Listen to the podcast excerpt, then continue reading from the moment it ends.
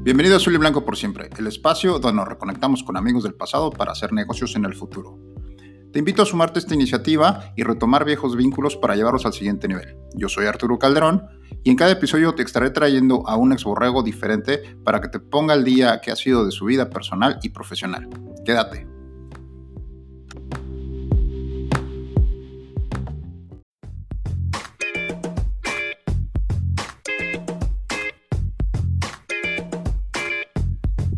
Bienvenidos a otro episodio más de Azul y Blanco por siempre, el podcast donde nos reconectamos con viejos amigos del pasado para hacer negocios en el futuro. Esta tarde me acompaña desde la Ciudad de México vía telefónica José Luis Rodríguez. Hola José Luis, ¿cómo estás? Hola Arturo, ¿cómo estás? Buena tarde.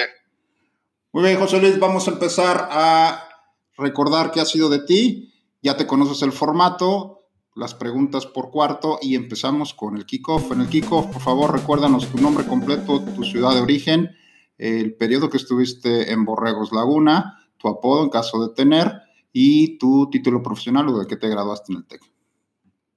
Sí, gracias Arturo. Bueno, pues me llamo José Luis Rodríguez Velázquez, como sabe, número 54, jugaba de linebacker, jugué de 1994 al 98 en Liga Mayor, allá en Borregos, y me gradué de Comercio Exterior, una especialidad en, mercadotecnia y después estudié una maestría en administración con especialidad en negocios internacionales, ahí todo en el, campus Laguna, eso fue en, eh, en el 97 de la licenciatura y en el 2000 de la, de la carrera, ¿no?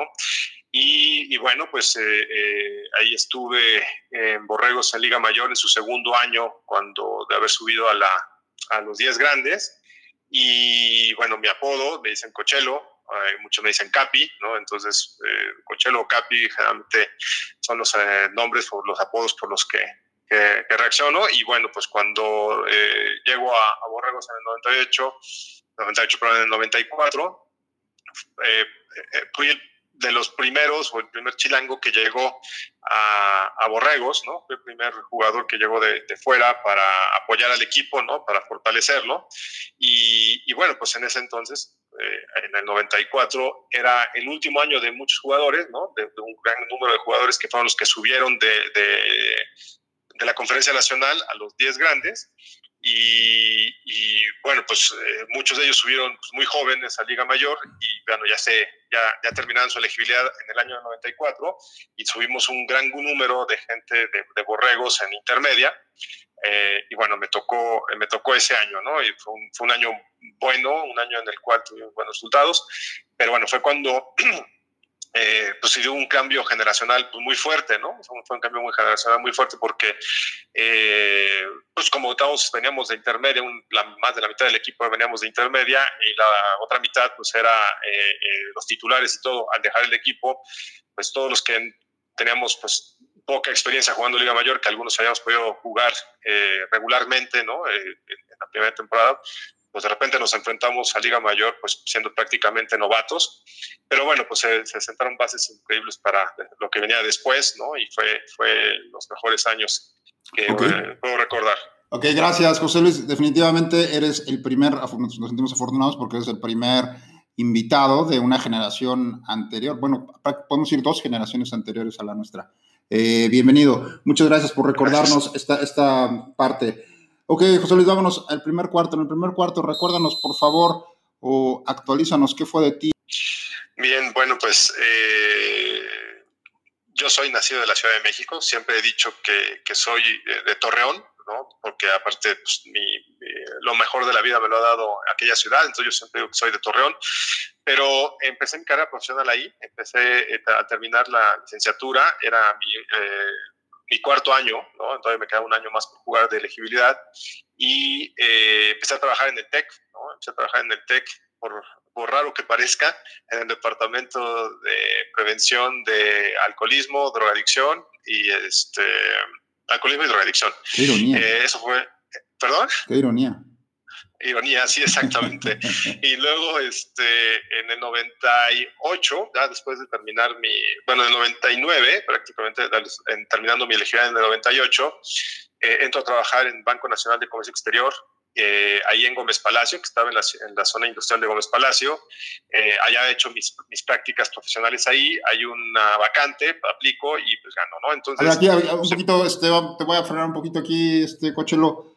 Eh, antes de entrar en el área técnicamente profesional, actualízanos un poco más dónde estuviste, qué hiciste más en el, en el área este, personal. Digo, va muy de la ah, mano, pero un poquito más sí, personal. No, bueno, después de graduarme, después de graduarme eh, eh, en el 97, te digo, pues, seguí jugando, seguí, estudiando, me mantuve eh, trabajando ahí en, el TEC y bueno, me casé en el año 2000, ¿no? me caché en el año 2000, mi primer hija Paulina nace en el año 2001, en el año 2005 nace mi segunda hija, Mariana, y bueno, eh, en el año 2011 nace mi tercer hijo, Iñaki, ¿no? Entonces, como puedes ver, pues, mis tres hijos se llevan entre cuatro y cinco años de diferencia cada uno. Eh, todo esto, obviamente, eh, mis hijos, mis tres hijos nacieron en, Torreón, aun cuando yo estaba tal vez viviendo en otro lado, digo, por cuestiones de trabajo, ¿no? mis hijos por alguna razón se tenían que quedar, mi familia en, Torreón, y bueno, pues yo llegaba, ¿no? Eh, en el ámbito personal, pues tuve la, la, fortuna de vivir en, varias partes del mundo, en diferentes partes de, de eh, mundo por mi trabajo, ¿no? Entonces también me llevé a mi familia, ¿no? Pues, particularmente viví en Hong Kong eh, un buen tiempo, estuve en la India también por periodos de trabajo por un largo tiempo y por un corto tiempo, perdón, pero en Hong Kong un buen tiempo por allá y luego eh, pues de, regreso en México, eh, viví en Ciudad de México por un año, me regresé a Torreón, eh, regresé a Ciudad de México, fui a vivir a Guadalajara y todo esto pues va de la mano con el trabajo profesional porque eh, las oportunidades de trabajo se me daban y pues yo tenía que eh, eh, moverme, ¿no? O iniciando proyectos en los cuales pues, también tuve que moverme de ciudad. Entonces todos estos movimientos a veces no eran tan convenientes para la familia y, bueno, sentamos la base en Torreón y todo, ¿no? Yo después, en el año 2015, me divorcio, mis hijos se quedan a vivir con su mamá en Guadalajara, yo vivo en Guadalajara eh, del 2011 hasta en el 2019, eh, finales 2018, principios 2019. Eh, mis hijos viven en Guadalajara con su mamá, yo vengo en el 2019 a vivir acá a Ciudad de México por cuestiones del, propio trabajo, que una promoción que tengo viene para acá, tengo un poco más de dos años de casado, con mi esposa, es Claudia María, eh, y bueno, fabuloso porque encontré en ella una persona que es increíble y además una persona con la que he tenido una empatía increíble y me ha ayudado en todo. Entonces, eh, y ahorita, bueno, pues afortunadamente, eh, pues mis hijos viven en Guadalajara, yo en Ciudad de México, cada 15 días voy a verlos, el fin de semana me quedo con ellos, pero la situación ahorita de la contingencia por el COVID-19 pues no me ha permitido hacerlo en los últimos, en el último mes, ¿no? Bien, bien, bien. Muchísimas gracias. Gracias por todo el detalle. Vámonos de regreso al, juego, segundo cuarto. Eh, vamos a platicar un poquito ahora sí en el ámbito profesional. Nos quedamos que estuviste en Banco Next. Ah, bueno, sí, ya después del TEC de Monterrey salgo y trabajo en Bancomex. Eh, empiezo ahí realmente ya mi carrera profesional porque yo estudié negocios internacionales. entonces, Banco Nacional de Comercio Exterior, pues empezaba a ver eso. Eh, trabajé en el área de promoción de, negocios y luego me fui al área crediticia. Estuve trabajando en el área crediticia un buen rato. Ahí, eh, durante mi tiempo en Bancomex, pues bueno, yo me casé relativamente joven, ¿no? Me casé a, los 25, a los 26 años, tengo a mi hija a los 26 años y bueno, eh, eh, pues la, parte profesional pues va muy bien. Eh, resulta que pues había que traer más dinero a la casa, ¿no? Porque los gastos pues, se venían y empecé, solicité un día un trabajo, un puesto en, en, una universidad para dar clases en la UANE y me lo ofrecieron, me lo dieron y bueno, pues empecé a trabajar ahí y me di cuenta que también me, gustaba dar clases, me gustaba estar en, frente de, un grupo, en frente de un salón y entonces también trabajaba yo en Bancomext. Eh, trabajé en Bancomex desde, desde el año del 99 hasta el 2005, que fue cuando fui al extranjero, pero también seguía dando clases, entonces daba clases en una escuela pública que hasta el 18 de marzo, daba clases en el TEC de Monterrey, llegué a dar clases a nivel maestría en la Universidad Iberoamericana, todo ahí en Torreón, pero cuando eh, hay un concurso internacional, bueno, un concurso para ocupar una vacante como consejero comercial de México en Hong Kong, eh, participo en ella eh, y bueno, después de un, un proceso muy largo, muy complicado, eh, resulta que gano el proceso, resulta el gano, me nombran consejero comercial de México en Hong Kong y pues me escriben al Servicio Exterior Mexicano, me voy a, a, Hong Kong como cónsul comercial de México para Hong Kong, Macao y el sureste de China. Y, eh, y bueno, en ese entonces eh, mi ex esposa estaba embarazada de mi segunda hija, entonces decidimos que se quede a, a, dar a luz en Torreón. Yo me voy a trabajar a, Hong Kong eh, y bueno, nace mi hija, vengo al nacimiento, tres meses después vengo por ellos y me los llevo a, a Hong Kong. Trabajo ahí de 2005 al 2008 eh, en, ese, en el año eh, hubo cambio de gobierno, no entraba Felipe Calderón a la presidencia.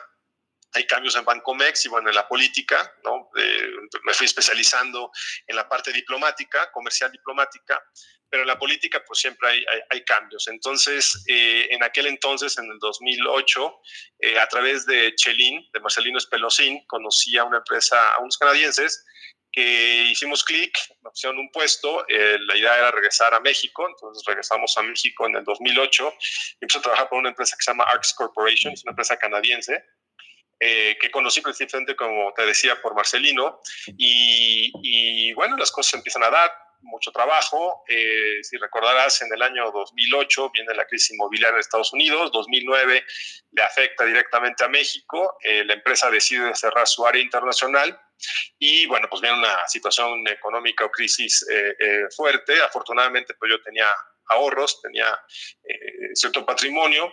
En aquel entonces se da la posibilidad o se, suceden cosas que nos, que, me, que nos hacen regresar a Torreón una, una casa que yo tengo por allá y regresamos a, a Torreón, ¿no? El TEC de Monterrey me ofrece un empleo como director de, desarrollo institucional y obviamente eh, dando clases también, pero eh, todavía la vez que yo estaba contento, me gustaba, pero eh, me sentía como como que todavía faltaba acción, ¿no? Yo sentía que, que, no era el momento de estar en una universidad de tiempo completo, me encanta el ambiente, me gusta mucho eso, me gusta mucho dar clases, pero faltaba, sentía que me faltaban cosas. Y eh, en ese año, en el año 2010, de, con unos amigos, con unos conocidos de la, de la escuela, pues eh, me invitan a hacer una sociedad para dirigir una empresa. Es una empresa de mobile marketing que en aquel entonces apenas empezaban las cuestiones de las aplicaciones, ¿no? En el año 2010 eh, ya existían las aplicaciones para teléfonos inteligentes smartphones, pero eh, era incipiente. Entonces, eh, con estos socios, yo empiezo a dirigir esa empresa. Ellos tienen una empresa de, marketing digital y bueno, hacíamos el 1-2, eh, invertimos ahí, va bien, el negocio empieza a caminar, pero como todo, pues el flujo empieza a afectar. Y en ese inter, pues yo mi, familia se quedaba, se quedó a vivir en Torreón, yo iba también a cada rato a Torreón, iba y regresaba, y después eh, eh, mi esposa en ese entonces queda embarazada de, mi tercer hijo, de Iñaki, y eh, resulta que se está en un negocio, está poniendo y poniendo, pues empezaba a ser un poco complicado porque el flujo pues también ya empezaba a mermar en, en en, la familia, ¿no? y, y, y, resulta que eh, a través de un amigo, eh, la Embajada del Reino Unido eh, en México, estaban buscando una persona que hiciera la actividad que yo había hecho para el gobierno de México en el extranjero, solo que ahora lo querían que lo hiciera para un gobierno extranjero en México, ¿no? Entonces, me ofrecen un trabajo, me entrevisto, me ofrecen un trabajo que es un bastante un buen trabajo, pero era en la ciudad de Guadalajara, era para dirigir el consulado eh, británico en Guadalajara.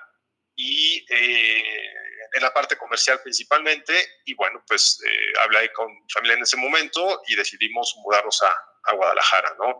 Eh, y eso fue en el año 2011, cuando eh, eh, movemos a, Guadalajara, pues trabajar para un gobierno como el británico, pues me dio oportunidad de estar en diferentes partes de, del mundo representando a, al organismo para el que trabajaba, que se llama UK Trade and Investment. Y eh, del 2001 al 2015, en ese eh, momento yo conozco a la empresa como uno de mis principales eh, clientes o contactos, conozco a, a, la empresa Diallo, que es para la que trabajo actualmente. Diallo es la empresa más grande de bebidas alcohólicas destiladas en el mundo.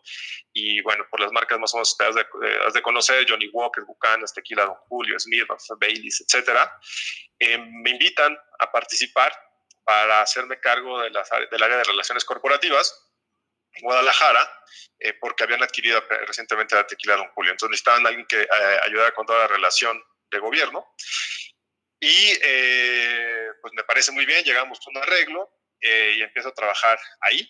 Eh, del 2015 eh, en ese año fue un año un poco turbulento porque cambio de trabajo, a los par de meses me divorcio y bueno, mis hijos pues, se quedan ahí con su mamá, yo seguimos ahí en Guadalajara, pues, constante comunicación, pero a finales del 2018 el director general de la empresa me, me invita y me ofrece a la Ciudad de México a, a, a, trabajar y dirigir pues, las relaciones con el gobierno federal, ¿no?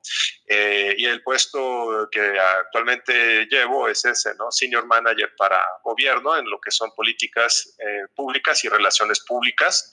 Y esto fue eh, finales del 2018, ya me mudé a la Ciudad de México y bueno, con, con esa consigna que les pedí que me dieran oportunidad de estar yendo a Guadalajara, ¿no? Eh, constantemente para estar cerca de mis hijos y es lo que hago. Cada 15 días voy por allá, sí o sí, ¿no? Ese es más o menos la, okay. el recorrido profesional. Bastante, bastante detallado. Muchas gracias. Quiero aprovechar aquí un, un tiempo fuera para preguntarte en tu experiencia que, la que nos acabas de relatar, eh, sobre todo en comercio exterior, porque es algo que, que creo que puede interesarle a mucha gente eh, o a esos empresarios que tienen un producto que están buscando a lo mejor este, hacer internacional o exportar. ¿Qué es, ¿Qué es en lo que deberían de enfocarse para lograr que su producto tenga éxito en el extranjero? Eh, eh, en base a tu experiencia ahora en mercado, que estuviste un poco en mercado asiático y un poco en Europa. Sí, mira, eh, eso es algo de los que siempre me, me han preguntado. Y cuando yo estaba trabajando para el gobierno mexicano eh, en, en, Hong Kong y con el gobierno británico en México y trayendo productos británicos hacia México, eh, una cosa que me encontraba siempre es que eh, tanto el empresario mexicano como el, el, el británico eh, querían en todo momento que su producto fuera aceptado en ese país o en ese mercado tal y como ellos lo vendían. Y voy a poner un ejemplo, ¿no? Eh, había empresas mexicanas de productos alimenticios que querían exportar eh, frijoles y chiles jalapeños en escabeche, ¿no? Por poner un ejemplo, uh -huh. pero sin analizar que en el mercado, eh, pues no, no se consume ¿no? No se consume así, o, o por lo menos no están eh, acostumbrados a comerlo así. ¿Qué sucede con eso? Pues resulta que es poco el éxito que puedes tener porque tendrías que estar adaptando a todo un mercado a tu producto y te digo, al menos de que seas McDonald's o algo así, lo puedes lograr con mucho dinero y muchísima eh, inversión.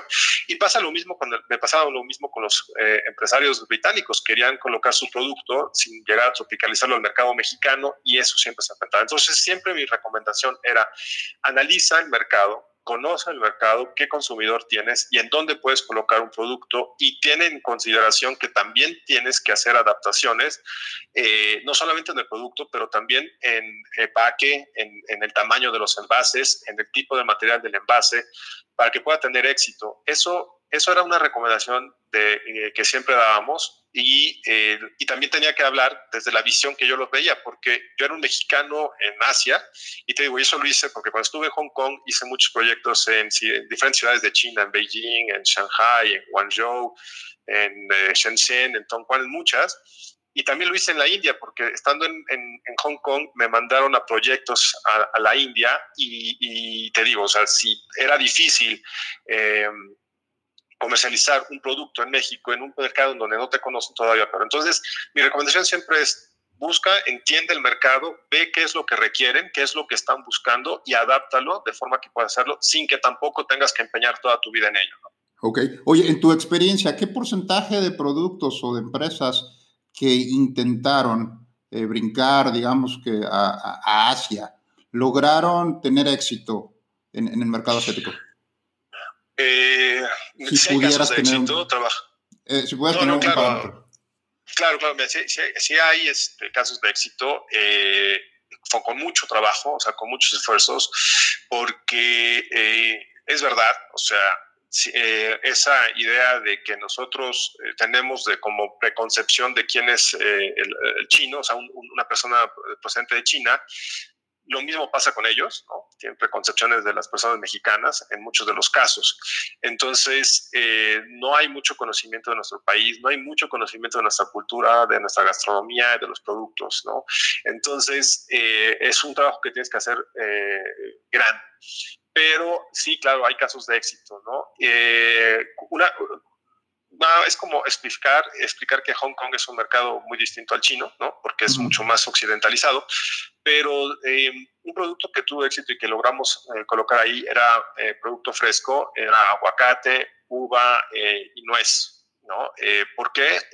porque se consume y porque es de, de, interés. Ahora, ¿el costo es elevado? Sí, y, pero la ganancia también era bastante considerable, ¿no? Y había otro tipo de productos como aceites eh, procesadas de ajonjolí que tuvieron eh, éxito y en menor medida puedo decir, digo, el producto por excelencia que se conoce allá es la cerveza Corona, ¿no? Pero eh, hablando más terrenalmente de empresas medianas, eh, había otro tipo de productos que pudieran ser de interés y que eran Em, de, bienes intermedios, ¿no?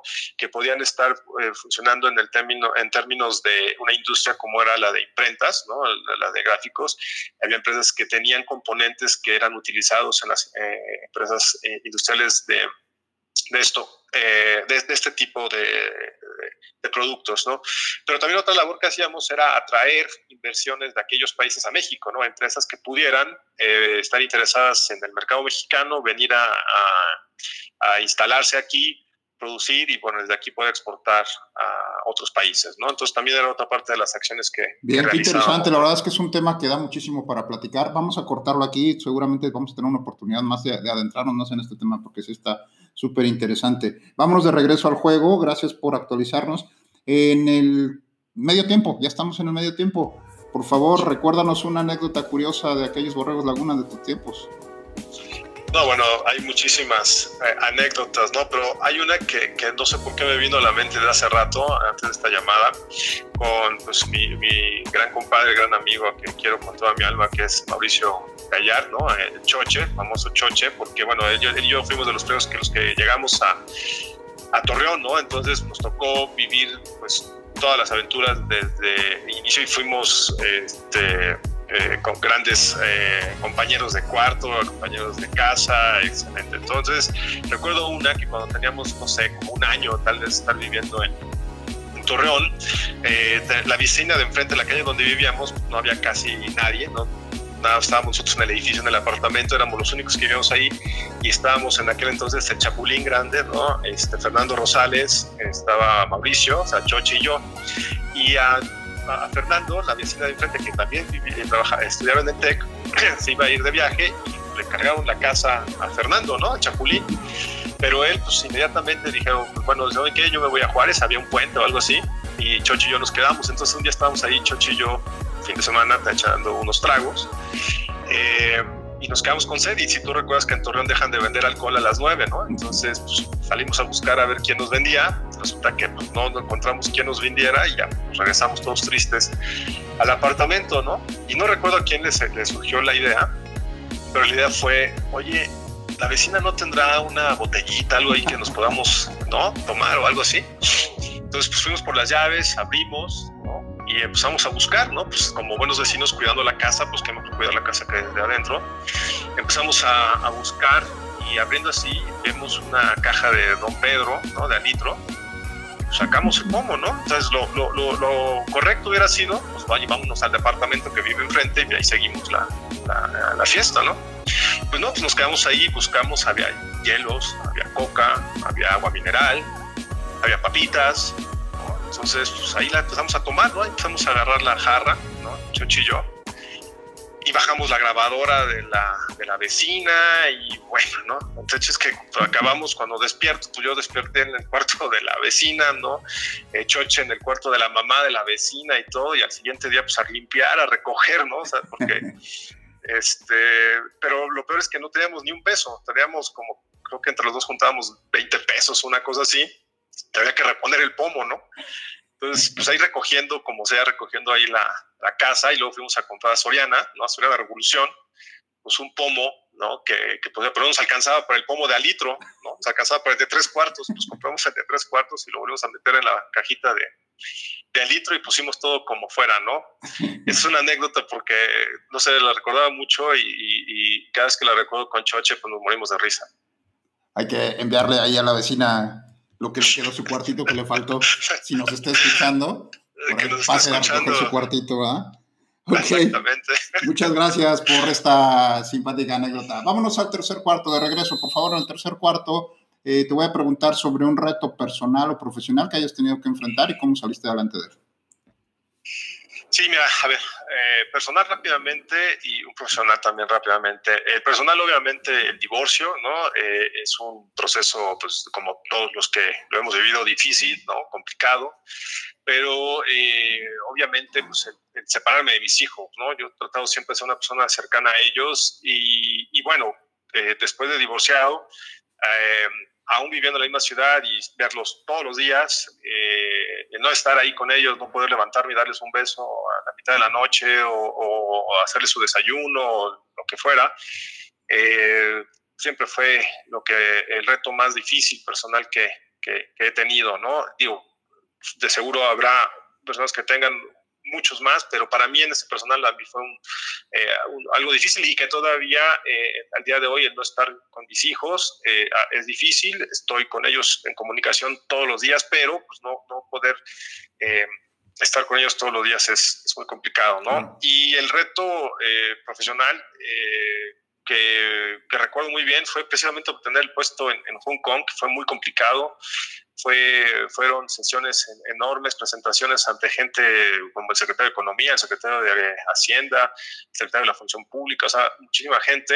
Y fue un proceso que duró tres meses y más que porque en aquel entonces mi jefe me dijo que eh, tenía que autorizar mi jefe que yo participara en eso, entonces tenía que hacer una firma. Y me, acuerdo que me dijo, eh, mira, lo voy a firmar porque no sé que no vas a ganar, ¿no? Pero nada más para que se te quite como la cosquillita. Y eso me, me hizo todavía dedicarme más de, de cuerpo y alma a, ganarlo, ¿no? Entonces, ese reto fue muy interesante y ya estando allá, el reto de ir a la India, en donde no conocía nada, no saber nada, y sacar adelante una visita presidencial eh, eh, en un país en donde pues, no conocía ni tenía eh, conocidos y, ni relaciones, sacarla adelante fue también un reto muy complicado, muy interesante. Y bueno, hoy en día con el tema de COVID en la empresa, pues los retos están bastante importantes, bastante fuertes, ¿no? Pero gracias a Dios, pues han, han ido saliendo.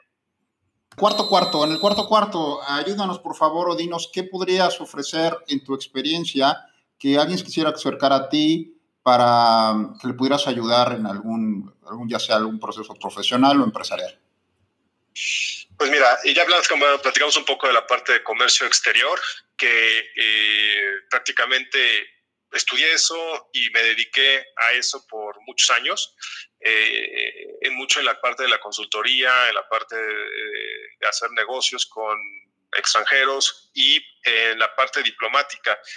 La parte diplomática es porque la aprendí, porque eh, no tuve una, una eh, preparación profesional para eso, pero la aprendí con cursos que después tomé antes de irme como al Servicio Exterior Mexicano y en mi trabajo pues lo, lo he desarrollado, ¿no? Eh, entonces, si yo tuviera que dividir en dos cosas,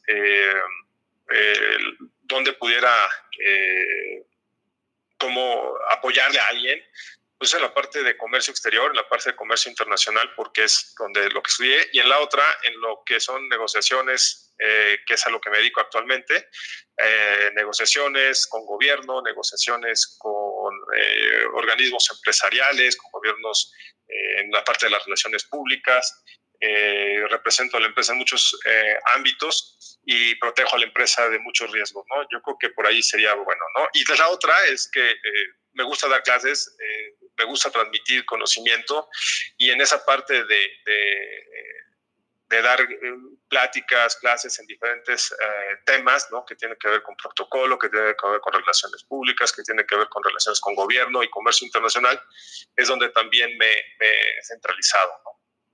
¿Ahora eres catedrático en universidad o eres, impartes cursos, impartes algo similar? No, fíjate que yo empecé a dar clases en el año 2000, prácticamente... Eh, en el 99 empecé a dar clases y di clases seguidos en diferentes universidades hasta el año hasta el año 2005. Después cuando me fui al extranjero regresando volví a dar clases, eh, pero dejé de dar clases en el 2018 eh, porque eh, me venía precisamente para, para, para, México, para Ciudad de México. Entonces di la, la última vez que di clases fue en la Universidad Panamericana en el campus Guadalajara y en el TEC de Monterrey, también campus Guadalajara pero ya no, ya no lo estoy dando. Me vine a Ciudad de México y el trabajo me ha tenido totalmente ocupado, pero eh, uno de los planes que tengo es poder regresar a, a, un aula, a dar cátedra. Eh, quiero ver si en la Universidad Panamericana, la que, la que está aquí en Ciudad de México, o algún campus del Tecnológico de Monterrey pudiera pudiera dar clases, ¿no? Porque es algo que me gusta mucho, estar cerca de la gente joven, aprendes mucho y además te mantiene muy, eh, más bien te, mantiene en constante preparación, porque tienes que estudiar muchísimo. Bueno, estudio más como maestro que como estudié como, como, como alumno, definitivamente. Oye, aprovechando esta parte que eres, que eres catedrático y que tienes reciente experiencia en esta parte, ¿cómo evalúas tú o cómo, eh, bajo tu percepción, ¿Cómo vienen estos nuevos chicos que están por salir de la universidad o que están en la universidad y que tienen ya el perfil para, para estar eh, en el mercado laboral? Digo, para la mayor parte de nosotros, pues estamos a lo mejor un par de generaciones ya eh, atrasados, pero ¿cómo, ¿cómo vienen los chavos de hoy? Pues mira, eh, yo sí siento un cambio de, de, la gente que estudia, ¿no? Y que estudiábamos hace muchos años, ¿no? Yo estudié en los 90 eh, y aunque terminé la maestría en el 2000, empecé a dar clases y varios borregos, ¿no? Y varios van a recordar, pero fueron mis alumnos, ¿no? Fueron mis alumnos y a todos les traté de exigirles lo mismo, eh, pero también con un compromiso de tratar de enseñarles lo, mejor que, pudiera, ¿no? Pero sí ha cambiado eh, y hay varios tipos de alumnos, ¿no?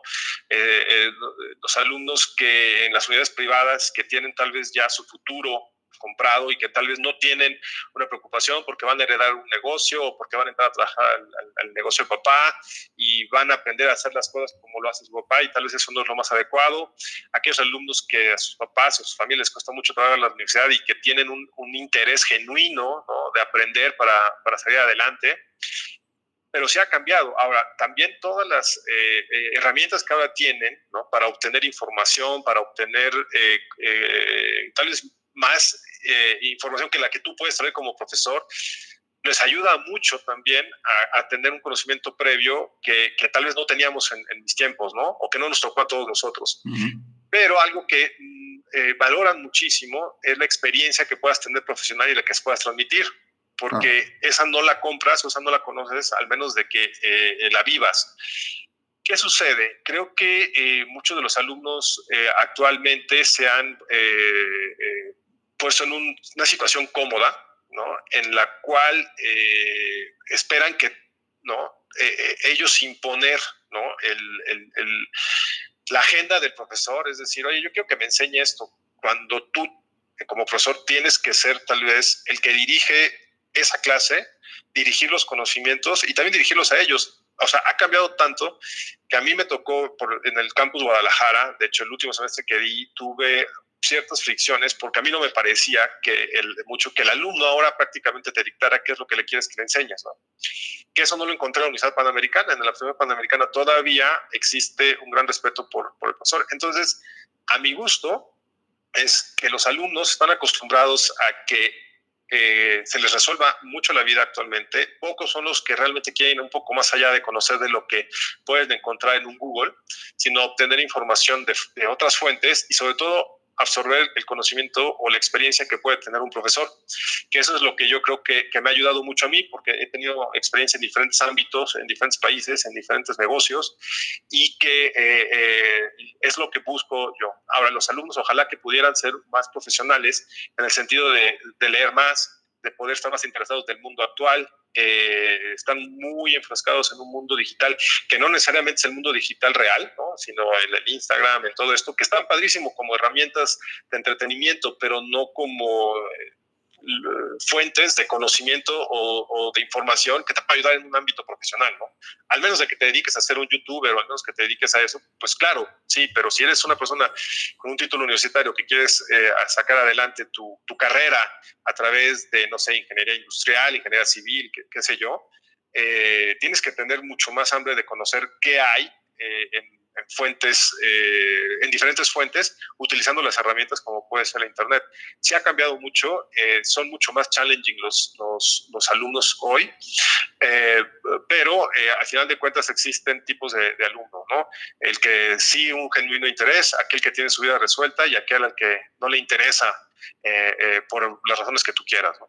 Bien, qué interesante este, este mundo que estamos viviendo actualmente, porque como dice la tecnología ha ha vuelto las cosas un poco más sencillas, pero no, no necesariamente pues, se aplican de la mejor manera, ¿no? Ahora, creo que también es importante el, estar en, el punto donde dices, bueno, pues ya en base a nosotros, a la experiencia que tenemos, seguramente lo mismo que te estás tratando de transmitir ahorita, te lo trató de transmitir el profesor cuando tenías 18 y 19 años, eh, y a lo mejor ahora lo ves del otro lado, ¿no? Creo que mucho también tiene que ver esa parte, pero pues bueno, ahora sí que no, no, no, no lo entiendes hasta que estás del otro lado, ¿no? Pero ¿qué podrías decirle a esa gente que está ahorita en ese punto? Porque seguramente a lo mejor no están escuchando algunos chavos, o papás, sobre todo, de, algunos chavos que están en ese punto y que dices, bueno, pues es que yo eh, conozco a algunos papás que dicen, es que no le puedo exigir a mi hijo porque yo era igual, ¿no? Entonces, ¿cómo, cómo podríamos hacer ese cambio de, paradigma? Decir, pues, pues eh, no, esperar a, que la experiencia te, te agarre. Mira, yo creo que, es bien importante que no porque tú lo hiciste de una manera, resulta que tu hijo lo tiene que hacer igual, ¿no? O porque eh, a ti te fue bien o te está yendo bien, resulta que a tu hijo le va a ir bien. Este mundo está cada vez más complicado, hay mucho más competencia eh, y competencia no solamente entre, eh, entre, propios mexicanos, sino extranjeros que están por todo el país también buscando empleos porque hay gente que llega acá y estás compitiendo contra todo un mundo integrado. Entonces, yo, mi hija, tengo una hija, Paulina, que tiene 19 años y que ya está en la universidad. Eh, yo lo que le he pedido siempre y lo que siempre voy a pedir es que eh, busque uno la felicidad en lo que está estudiando, está estudiando para, para ser médico, ¿no? está estudiando medicina, y que encuentre la felicidad en eso, en eso que está estudiando, que, encuentre la felicidad y que busque ser lo mejor que ella quiere ser y pueda ser, porque eh, yo siempre eh, he cometido el, no sé si el error o más bien he cometido la, la, pues sí, tal vez el error. Al principio, cuando era más, más joven, tal vez más inexperto, yo quería que mis hijos fueran los mejores estudiantes y que fueran los mejores en esto. Y resultaba que no necesariamente es, es, eso, es, hacer las mejores personas. Entonces, si las personas o los profesores, los, los papás, nos dedicáramos a que hacer que nuestros hijos fueran mejores personas, no necesariamente el mejor doctor o el mejor ingeniero o el que tiene el promedio de 10, sino las mejores personas con los mejores valores que se puedan transmitir de mejor manera, esta sociedad va a ser mejor. Ahora, hay muchas herramientas que sí, que te dan acceso a una información brutal, pero desafortunadamente yo creo que hay una gran cantidad de información allá afuera que es falsa y que se toma de muchas formas como verdadera. Entonces, no es necesario tener las mayores herramientas si no, o sea, si no tienes la, posibilidad de discriminar qué es una información buena y qué es una información mala. Entonces, los, los, a mí una vez un, un, empresario de, de, Guadalajara, precisamente cuando yo vivía en Hong Kong, me dijo, no le pagues a tus hijos la escuela más cara. No es necesario. Llévalos a la escuela que fortalezcan los valores que tú les quieres inculcar en tu casa. Entonces, porque no siempre las escuelas más caras llevan los mismos objetivos que tú quieres como persona para tus hijos. Entonces, yo siempre eh, he tratado de, darles a entender a los que eran mis alumnos y siempre a quien con quien platico es trata de ser hacer, mostrar la mejor educación posible, inculcarles los mayores valores y que sean mejores personas. Eso de seguro los va a llevar a ser mejores seres humanos y por consecuencia mejores profesionistas, mejores profesionales, eh, mejores ciudadanos que necesitamos mucho en este país, ¿no? Y al final de cuentas, mejores hijos y cuando sean padres, pues mejores padres, Muy bien, muy bien, muchas gracias por aportar esta parte. Vamos rápidamente ya al último cuarto, ya nos extendimos un poco más de lo normal, pero si nos pudieras dar un tip de oro, ya sea profesional o empresarial, de tu experiencia, para los que nos escuchan, no solamente, como te, comento, no solamente para borregos, sino para empresarios, para otras personas que no necesariamente son de la comunidad Borregos Laguna. ¿Cuál sería el tip de oro que podrías eh, darles? Eh, mira, eh, siempre trata bien a la gente, ¿no? Siempre trata bien a todas las personas. Ayuda a quien puedas ayudar, ¿no? Y como puedas ayudarlos. algún día puede ser que que tú los, necesites, ¿no? Y te gustaría que esas personas te pudieran ayudar. Ahora, también algo que, que hay que ser bien, bien conscientes y bien claros es que eh, te cuentas, cuentas contigo, nada, y nada más contigo en muchas ocasiones y con tus talentos.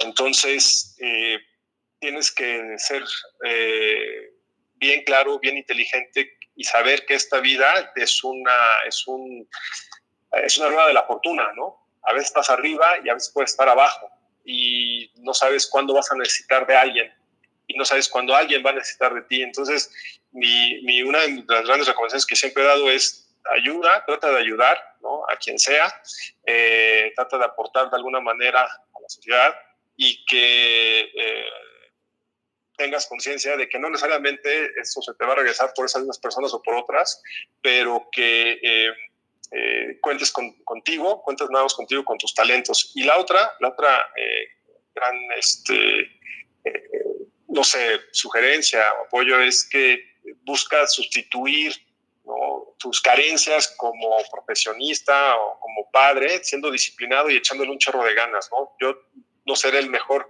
en mi trabajo, tal vez nunca fui el mejor linebacker o el jugador, pero siempre busqué echarle todas las ganas y dedicarme de cuerpo y alma a lo que estaba haciendo y eso creo que es lo que hasta ahorita me ha ayudado a salir adelante, ¿no? Suplir lo que no puedo eh, tener por carencias físicas o por carencias eh, de conocimiento, con disciplina y, mucha dedicación al trabajo. Ok, muchísimas gracias, qué, qué, buenos, buenos consejos, muy buenos tips. Bien, José Luis, estamos llegando al final de este episodio. ¿Algo más que quieras agregar? No, muchas gracias a todos. Los mejores años eh, de mi vida no pude haber tomado mejor decisión que irme a vivir a Torreón y jugar para Borrego Laguna. Yo eh, soy azul y blanco por toda la vida. Eh, mi esposa sabe eso, mis hijos saben eso y le doy gracias que, que me puso en este camino para, para Dios que me puso en este camino para poder tomar de ahí, de, esa maravillosa ciudad que es Torreón. Y, y, te digo, yo me siento torreonense y siempre lo seré. Eh, lo mejor de la vida, que son mis hijos. Ok, pues muchísimas gracias, José Luis. Gracias a todos ustedes por escucharnos en este episodio un poquito más largo, pero la verdad es que valió la pena la conversación con, con el Capi, con el Cochelo. Mucho que, que aprenderle también. Eh, si tienes alguna duda, por favor, comunícate con alguno de los compañeros que ya ha aquí. Usa este recurso porque es súper valioso para todos. Eh, si quieres participar, queremos saber de tu historia, por favor ponte en contacto conmigo, Arturo Calderón, ya, ya sabes dónde puedes encontrarme y te agradezco por escucharnos estos 45 minutos y nos escuchamos en la próxima ocasión. Gracias.